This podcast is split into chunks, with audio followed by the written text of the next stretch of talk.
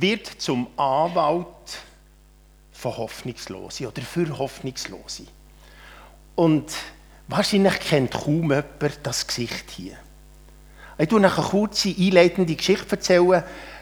Noshud Ali ist ein Mädchen aus Jemen. Und vielleicht klingelt es die einen. Das ist zwar eine Geschichte, die etwa vor 15 Jahren stattgefunden hat, nämlich im 2008. Dann ist das Mädchen Noshud Ali Muhammad, kommt aus einer jemenitischen armen Familie aus dem Norden, ist dann 10 Jahre gewesen. Die Familie war so arm und dann hat es dann noch einen Konflikt gegeben, so einen Stammeskonflikt in diesem Dorf, wo so Verwandtschaft aneinander geraten ist. Und die Familie ist nachher ganz aus dem Norden in die Hauptstadt Sanaa gezogen, also ins Umfeld. Und dort hier hat sie der Vater. Michi, du lachst so. Nein, ich bin noch bei etwas mit Dort hier. hat sie der Vater als zehnjähriges Mädchen an einen dreimal älteren Mann, also an einen Mann, der über 30 ist, verkauft und zur Heirat freigegeben. Die Noshud Ali ist die zweite Frau von diesem Mann geworden. Das hat das äh, jemenitische Scharia-Recht zugelassen, hat aber nicht ganz dem jemenitischen Recht, also einem, einem, einem juristischen, der juristischen Regelung nicht ganz entsprochen, aber das Stammesrecht, das dort einfach eine viel höhere Bedeutung hat, hat das zugelassen. Für das Mädchen eine Tragödie. Es wird aus der Herkunftsfamilie der Geschwister rausgerissen, kommt zu dem neuen Ehemann, der auch schon eine andere Frau hat, kommt ins Haus von der Schwiegermutter und das entspricht jetzt nicht ganz dem jemenitischen Recht. Eigentlich, der Ehemann hätte nur das Recht, mit dem Mädchen oder mit dieser Frau die auch verkehrt zu haben, wenn es eigentlich nach der Pubertät oder mit dem Anfang von der Pubertät. Die Tatsache ist aber, und das ist erwiesen, es ist wirklich eine Geschichte, die auch verfilmt worden, wo es viele Bücher darüber gibt, die Noshud Ali ist mit zehnjährig brutal vergewaltigt worden. Sie hat, ist in dieser notvollen Situation und hat einmal die Möglichkeit, ich muss vielleicht noch voraus, doch, sie ist in dieser notvollen Situation, hat einmal die Möglichkeit, wieder zurück zu ihrer Herkunftsfamilie zu fliehen. Dort hier hat sie eine Schwester, die auch Schlimmes erlebt. Die zwei die sich ein bisschen verbünden und das Mädchen muss aber wieder zurück. Interessanterweise, weil die Familie, wo das Mädchen ist, verheiratet wurde, auch in dem Umfeld von Sanaa wohnt. Und die Familie klein, nicht, nicht reich war, aber einfach ein Fernseher hatte, ist dort immer eine Fernsehsendung gekommen, wo äh, ein Anwalt einfach alle Fälle immer gewunden hat und diesen Klienten hat können zum Recht verhelfen Und das hat in, der, in dem kindlichen Denken von der Nojoud Ali einfach ausgelöst, ich muss so zum Anwalt kommen, zum Richter, für eine lange Geschichte kurz zu machen. Das Mädchen kann wieder fliehen, verlässt äh, so die, die, die Region von Sanaa, geht zu Fuß mit dem Bus und mit dem Taxi und landet, weil sie jetzt das Gefühl, der Anwalt fing irgendwo in einem Gericht und landet in einem Bezirksgericht in Sanaa. Trotz Polizei und, und, und Gerichtsdiener und, und Leute, die dort sind, schafft es das Mädchen einfach reinzukommen in das Gebäude und sie schafft es schlussendlich einfach in ein Zimmer von so einem Bezirksrichter drauf und dran, das Mädchen fortzujagen, fortzuschicken, aber plötzlich, offenbar ist das Mädchen gerade gerade zum Punkt gekommen, ich heiße so und so, ich bin zehnjährig und ich möchte mich scheiden. Und der Richter lässt sich ein auf die Geschichte, lässt zu, versteht, dass das eine glaubwürdige Geschichte ist mit Angaben von, von Namen und Herkunft und so weiter. Und zieht interessanterweise an dem Bezirksgericht in Sanaa hat die erste jemenitische Anwältin äh, ihren Dienst angefangen, eine spätere äh, Frauenrechtlerin, die auch gerade für die Befreiung von solchen Situationen gekämpft hat und schafft es, äh, also die wird da beizogen und der Richter und die Anwältin, äh, die schaffen es miteinander, dass, dass es wirklich zu einem Gerichtsfall kommt. Da wieder hier kurz machen. der Mann, der Ehemann wird wirklich wegen Vergewaltigung und Kindeshandel verurteilt, aber auch der Vater wird verurteilt. Könnt ihr euch vorstellen, was das bedeutet überhaupt in dieser jemenitischen Gesellschaft? Das Mädchen, das zehnjährig ist, verursacht die Verurteilung vom Vater. Riesige Geschichte. Aber es wird äh, landesweit bekannt. Europäische Medien werden aufmerksam. Eine französische Journalistin geht dem Fall im Detail nach, schreibt ein Buch. In Amerika werden so äh, Frauenrechtsbewegungen aufmerksam. Es wird eine grosse Geschichte. Es wird verfilmt. Der Titel Noshud Ali, zehnjährig äh, geschieden.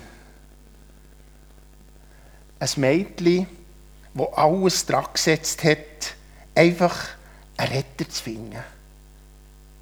In einer hoffnungslosen Situation.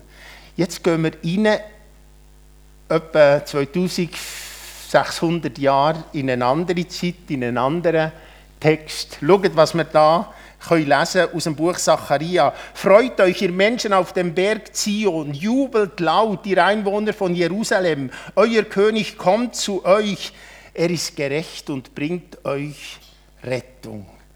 Also auch hier ist wieder die Rede von einem hoffnungsvollen Retter, der gerecht ist. Er ist ein König. Er kommt nach Jerusalem. Freut euch!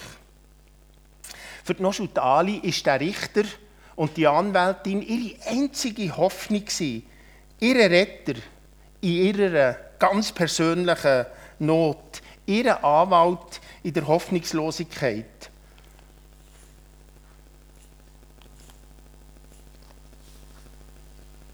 es hat nichts geändert. Wenn ich kurz noch mal einmal darf drehen wir haben vier Situationen, die ich hier schildere. Im Moment suchen all die Geiseln, die über 200 Leute, die immer noch, trotz nach diesen zweimaligen Freilassungen in Gefangenschaft sind, Geiseln sind, die suchen, die haben in sich die Hoffnung, dass sie doch noch die Befreiung erleben dürfen wissen nicht, kümmert sich überhaupt der Staat um uns? Wie geht es genau weiter? Die haben ja keinen Zugang zu Medien, zu Informationen. Die Hoffnung, wer wird uns noch retten?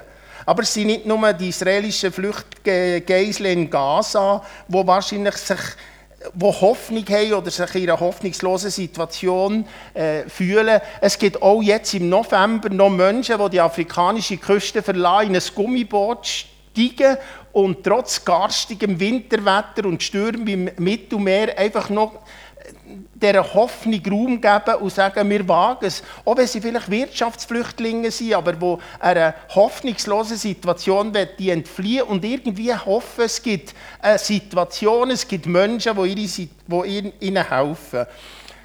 Rechts oben im, im Schatten der Ereignisse in der Ukraine und im Schatten der Ereignisse von Israel äh, im Sudan tobt. Der wilde Krieg, wo zwei äh, Armeegruppen lang bekämpfen, wo es Tausende von Toten gibt, wo es kürzlich wieder auch ein Massaker gegeben mit Hunderten von Toten.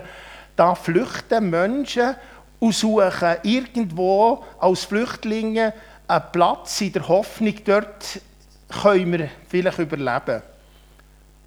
Ebenfalls im Schatten der Ereignis vor einigen Wochen 120.000 Armenier fliehen aus ihrem angestammten Wohngebiet und suchen Hoffnung und Hilfe in Armenien und müssen Bergkarabach verlassen. Hoffnungslose Situationen und doch treibt die Menschen immer wieder etwas an, der Hoffnung Raum zu geben, dass es doch noch eine Veränderung und eine Hilfe geben könnte. Die berührende Geschichte von der Nojut Ali, von diesem Mädchen, ist ja nur ein Schicksal unter Millionen. Menschen weltweit suchen einen Helfer, einen Retter, einen gerechten Richter, einen liebenden König, einen Anwalt, der sich ihrer Not annimmt. Jesus ist der Anwalt, wie wir alle, oder wie sicher viele von uns wissen, und wer es noch nicht weiss, ich sage es, Jesus ist wirklich ein guter Anwalt. Gott sei Dank kennen wir so einen Anwalt. Jesus ist der gerechte Richter für die Entrechteten.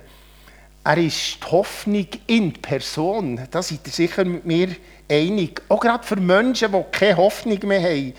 Und manchmal, wo die Not dieser Welt einfach wie lähmen. Das ist uns sicher in diesem Jahr häufiger so gegangen. Was können wir noch machen? Warum muss das jetzt passieren? Wie könnte man das verändern? Ich glaube, dass Jesus der gerecht Richter ist, der gerechte Retter, aber er muss dann gleich auch feststellen, dass er nicht einfach alle Probleme löst. Dass er sie nicht aus der Welt schafft. Oder, ich tue schon mal ein bisschen Spienzen auf unseren Pfeilenbogen, dass er sie noch nicht aus der Welt schafft. Noch sind wir konfrontiert mit Hass und nicht mit Versöhnung. Denkt an die Hamas-Terroristen und denkt an israelische Bürger. Da ist nicht Versöhnung, da ist wenig Verständnis füreinander, da ist Hass das Leitmotiv. Und eigentlich wünschen wir uns alle doch immer wieder einen Retter, auch manchmal für unsere kleinen Nöte, die auch sehr gross können, wenn wir manchmal an King denken. Es gibt Tränen, es gibt Nöte.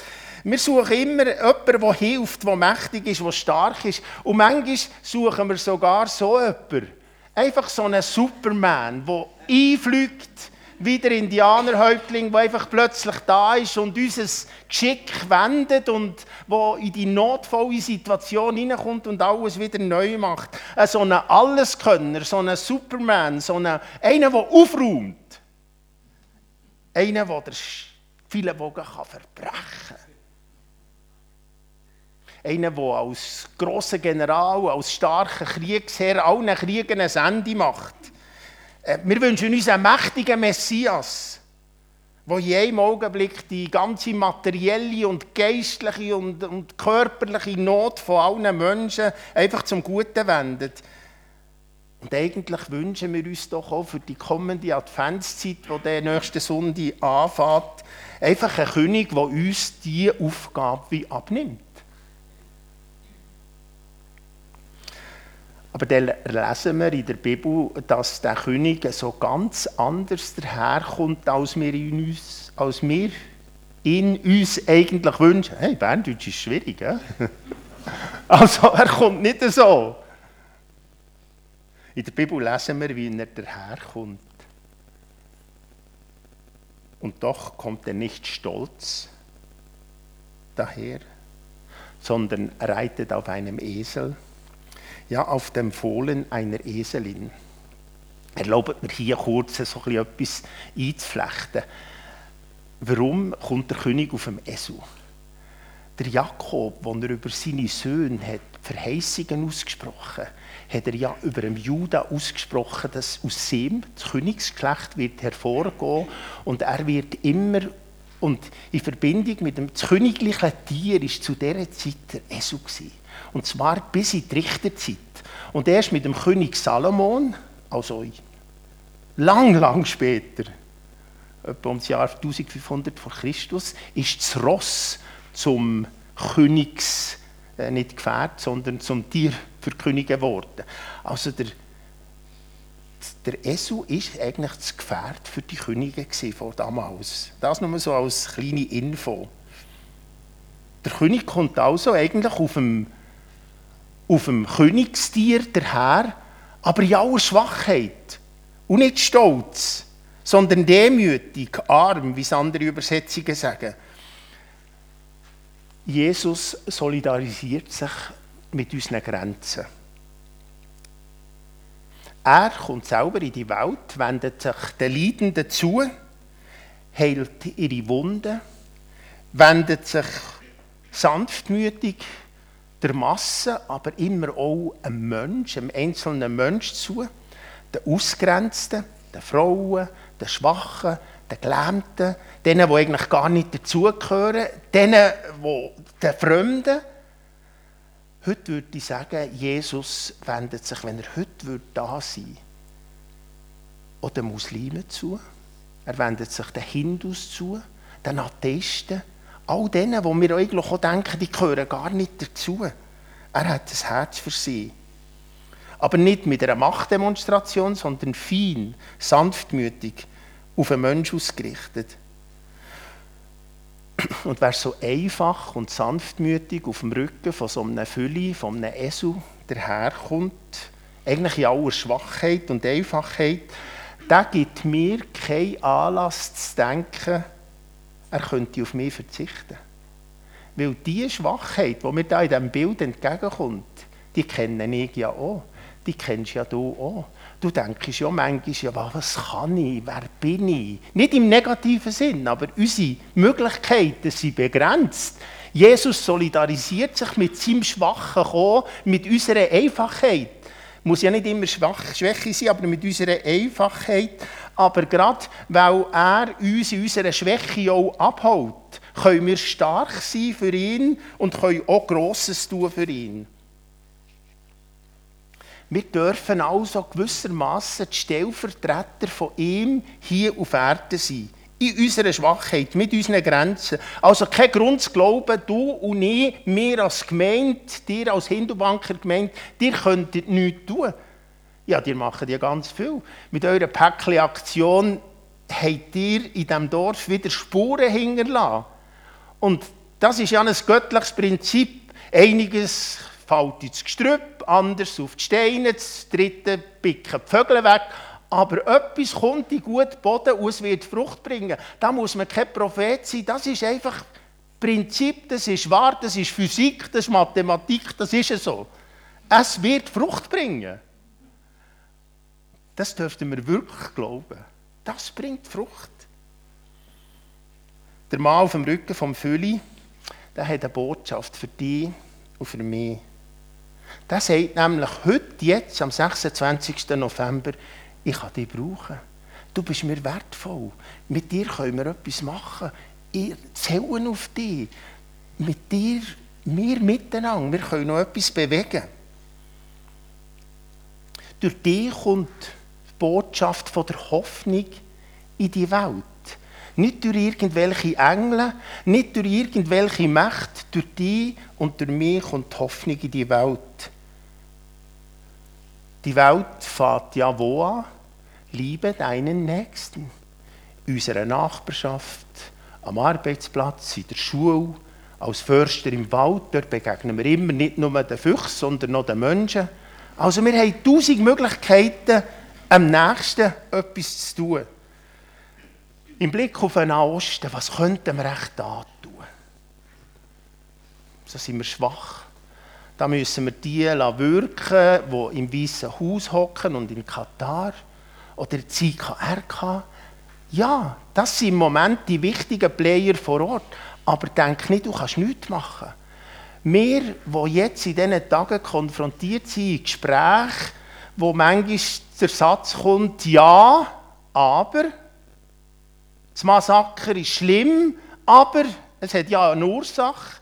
Wir können da aufstehen und sagen, stopp, das Ganze halt, das ist eine Form von Antisemitismus, das sehen wir ganz anders. Für mich persönlich hat Israel ein Existenzrecht und wenn jetzt gesungen wird, from the river to the sea, dann sage ich, ja, from the river to the sea, Israel will ever be.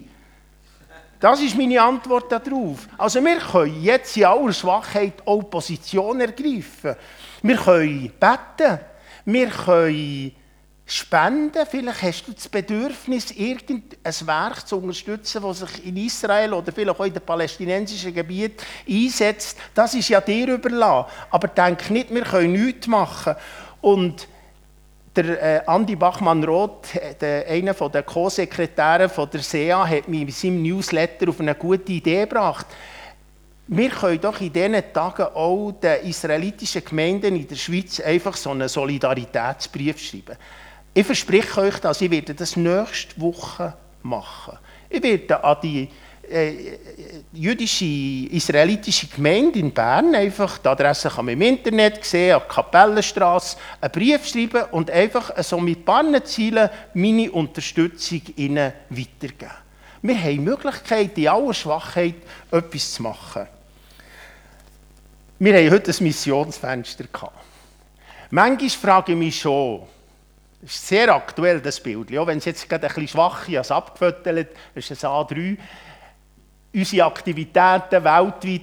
Manchmal frage ich mich schon, was können wir in der Mission machen? Ich frage mich das, weil ich ja über viele Jahre mit Mission und Mission Plus auf das engste verbunden war. Die, die es nicht wissen, wir sind als, Jungs, als junge Familie acht Jahre in Kamerun, haben dort gewirkt und geschafft. Ich bin später wieder zurück in die Schweiz gekommen, ins Spital, bin aber dann nachher in den geistlichen Dienst gekommen äh, bin Pastor geworden und durch meine Funktionen bin ich äh, einfach die auch schon seit 2004 im Rahmen von meiner Mitarbeit im nationalen Vorstand sehr auf Mission Plus äh, ausgerichtet gewesen. Habe dort 15 Jahre lang in den verschiedensten Gefäßen mitgeschafft, bin in diesen verschiedenen Gefäßen gewesen. Am Schluss ja im Vorstand und Präsident von Mission Plus während 16 Jahren. Ich bin also sehr verbunden nach wie vor und ich habe mich auch gefragt die anderthalb Millionen, die wir da einsetzen können, die wir ja nur in einzelne Mitarbeiter können, äh, investieren können. Oder heute, auch gerade mit diesen Camps, mit diesen Kurzeinsätzen in, äh, in Togo, in Benin.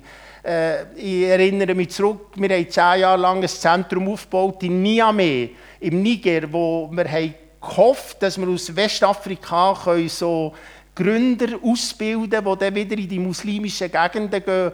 Und jetzt ist mittlerweile ein Putsch gewesen und ich frage mich, was ist überhaupt noch möglich in Niamey und im Niger? Also ich, ich frage mich, ich habe mich gefragt immer wieder, äh, frage mich auch noch heute, was können wir bewirken? Aber auch hier gilt, was dir im kleinsten und im ja, wenn ihr im geringsten treu seid, dann dürft ihr auch immer wieder mit Frucht rechnen.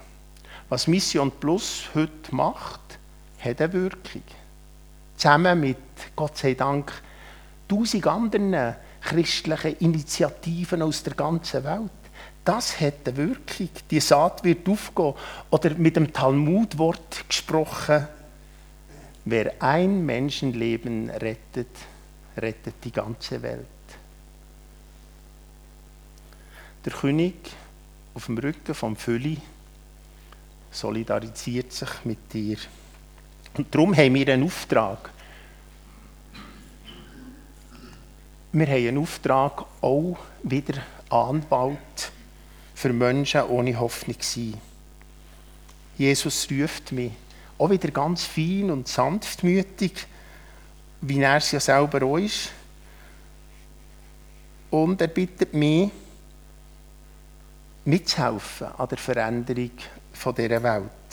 Etwas dieser Not zu entgegensetzen. Und dazu braucht es Klarheit und Mut. Es braucht eigentlich den gleichen Mut, wo Jesus aufgewendet hat, wo, er, wo es um, um ein Tempel, um das Haus Gottes ist gegangen, wo er für ihn unerträglich war, was da innen abgeht mit Merit und allem Drum und Dran, wo er wirklich mit einem göttlichen Eifer ist reingegangen und mit der Geißel geschwungen hat und die Händler vertrieben ist. Jesus ist aber auch eingezogen, äh, wir feiern ja das Abend am Palmsonntag, auch wieder auf dem Rücken von einem Esel, aber eigentlich auch wieder machtvoll, königlich, mutig. Es ist ihm immer um Gottes Sache gegangen. Und dort ist er unser Vorbild. Es ist ihm, auch wenn er mächtig und kräftig ist auftreten, ist es ihm nie um Macht und um Einfluss gegangen, sondern es ist ihm darum gegangen, in Liebe und Demut, aber auch in Mut und Entschlossenheit äh, einen anderen Weg aufzuzeigen. Ein Weg von Leidenschaft. Ein Weg, der ihn selber hat machen zu leiden. Er hatte eine Passion gehabt, und er ist dafür sogar ans Kreuz. Ein göttlicher Eifer. Hamas bedeutet Eifer im Islam oder im Muslimisch, ja, im Arabisch. Man kann sehr eifrig sein und kann total auf der falschen Seite sein. Jesus hat uns einen göttlichen Eifer vorgelebt. Und dazu sind wir eingeladen, ihm uns noch, ihm nachzueifern. Zacharia 9, 9 bis 10 habe ich heute Morgen ausgewählt und ihr seht, es geht weiter. In Jerusalem und im ganzen Land beseitige ich, der Herr, die Streitwagen, die Kriegspferde und alle Bogen. Hier in der Hoffnung für alle, alle Waffen. Es geht darum, an einmal kommt der Tag, wo alle Waffen vernichtet werden. Euer König stiftet Frieden unter den Völkern, seine Macht reicht von einem Meer zum anderen, vom Euphrat bis zum Ende der Erde. Ich sage euch, das ist eine Stelle. Das ist wirklich eine gewaltige Stelle. Und zwar, wisst ihr, warum was die auch noch gewaltig ist? Nämlich, häufig ist ja die christliche Auslegung von den alttestamentlichen prophetischen Wort und die orthodox-jüdische Auslegung ganz eine andere. Wir verstehen häufig über die gleichen Texte etwas ganz anderes. Hier, diese Textstelle, die alten Rabbiner, tut der Talmud, das ist ja das erklärende Werk zum Judet, im Judentum, aber auch die Mishnah, die Zusatzschriften, die reden alle zusammen, auch mit unserem Verständnis davon, hier geht es nicht um einen König, der zu Zeiten von Zacharias, so 500 vor Christus, irgendwo in der Region ist auftreten, sondern hier ist von dem zukünftigen Messias, von dem Friedensreich Rede, wo erst noch kommt. Also totale Übereinstimmung. Also wir dürfen glauben, es kommt der Tag, wo in Jerusalem, merkt ihr es, und im ganzen Land die Bögen verbrochen werden. Von einem Meer bis zum anderen. Wisst ihr, jetzt könnte man da gerade die Predigt um eine halbe Stunde verlängern. Aber ihr habt gehört vom Euphrat. Steht doch, oder? Vom Euphrat bis zum Ende der Erde. Ihr wisst, welche Länder so im Euphrat in diesem Zwei-Strom-Gebiet sind. Das ist der Irak und das ist äh, Persien, oder? Also vom Persischen Golf bis ans Mittelmeer, vom Roten Meer bis in Libanon wird Frieden sein und der Frieden wird ans Ende der Erde gehen, wird alle Völker umfassen. Mein Kollege, der Mainrat, der würde jetzt sagen, der braucht das, ich brauche das weniger. Jetzt möchte ich Samen hören. da können wir also da können wir uns noch freuen drauf. Da können wir uns noch drauf freuen. Jetzt stehen wir am Anfang von dieser Adventszeit. Ich merke, ich muss ein bisschen Gas geben, ich spicke dort auf die Tour. Jetzt stehen wir am Anfang von dieser Adventszeit und gell, Päckchen machen und ich bin ja noch Götti und Gotti und Stress und Konsum und Kommerz, das raubt uns alle wieder so ein bisschen die Besinnung auf sättige Wörter und äh, uns auf den ankommenden König, wo wir ja feiern, jedes Jahr auszurichten und auf die Krippe zu schauen. Äh, und anstatt, dass wir eben Hoffnung und Wärme und Liebe und Licht verbreiten, sind wir manchmal ein bisschen von diesem Rummel gelähmt. Aber wir feiern jedes Jahr immer wieder, wenn wir Weihnachten feiern, die grosse Freude, da ist einer gekommen mit Hoffnung für die Hoffnungslosen. Ein Hoffnungsträger, ein Anwalt für die Rechtlosen, einer für einen Noschut Ali und Tausend und Zehntausende andere namenslose, nein, das gibt es nicht, namenlose Kinder aber für andere Zehntausende von Kindern, von Mädchen, von Buben, die in notvoller Situation ihr Kinderleben müssen fristen müssen. Der Bibeltext der lässt von dem König zu träumen, von dieser Vision. Euer König stiftet Frieden unter den Völkern. Wir dürfen träumen und merken, der Traum wird wahr. Und der Traum hat schon ein bisschen angefangen. Und die Umsetzung hat schon angefangen. Wer die Friedensbotschaft von Jesus, die Hoffnungsbotschaft verbreitet, der hat die stärkste Waffe auf dieser Welt. Gegen Krieg, gegen Unrecht, gegen Not. Der Paulus hat den Kolosser geschrieben, weil Christus in euch lebt, haben wir eine feste Hoffnung. Miriam, du hast es gerade gewusst. Eine feste Hoffnung. Weil Christus in uns lebt. Hey, wir haben eine Hoffnung. In dieser dunklen Zeit, wo wir manchmal nicht wissen, wie geht es weiter. Das geht mir also sehr unter was wir im Moment erleben. Aber wir haben eine Hoffnung. Und ich hoffe, meine Predigt darf auch ein bisschen dazu beitragen, dass du hoffnungsvoll unterwegs bist für Jesus.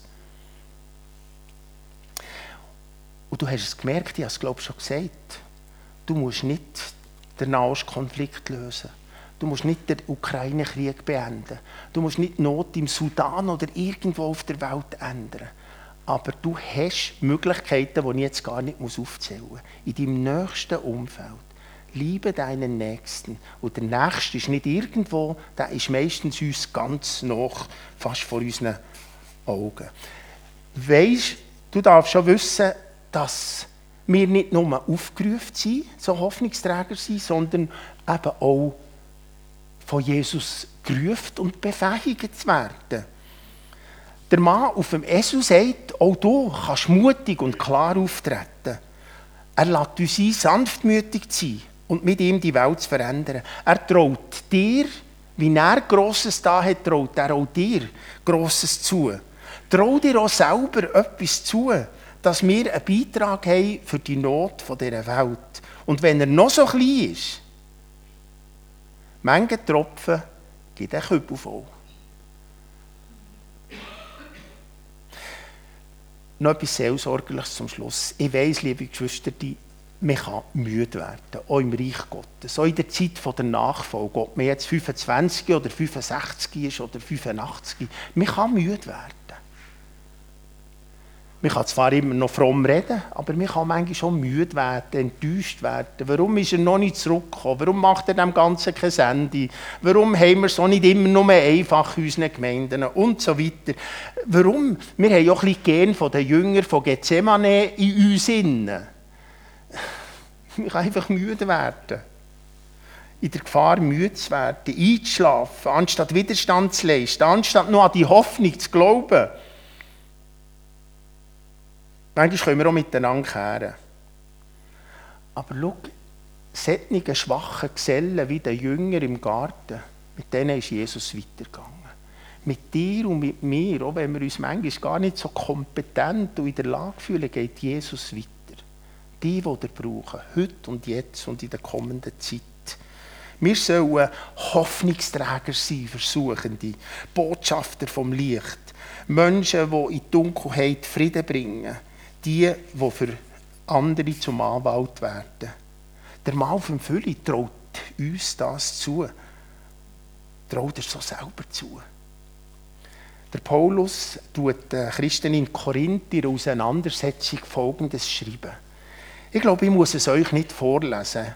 Ja, ich habe zwei Texte, doch ich lese es mal vor. Geht mit mir. Seht doch, Brüder und Schwestern, Luther Übersetzung. Seht auf eure Berufung.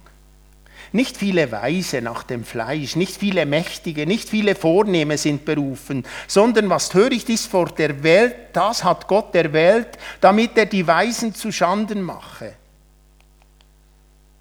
Und was schwach ist vor der Welt, das hat Gott erwählt, damit er zu Schanden mache, was stark ist.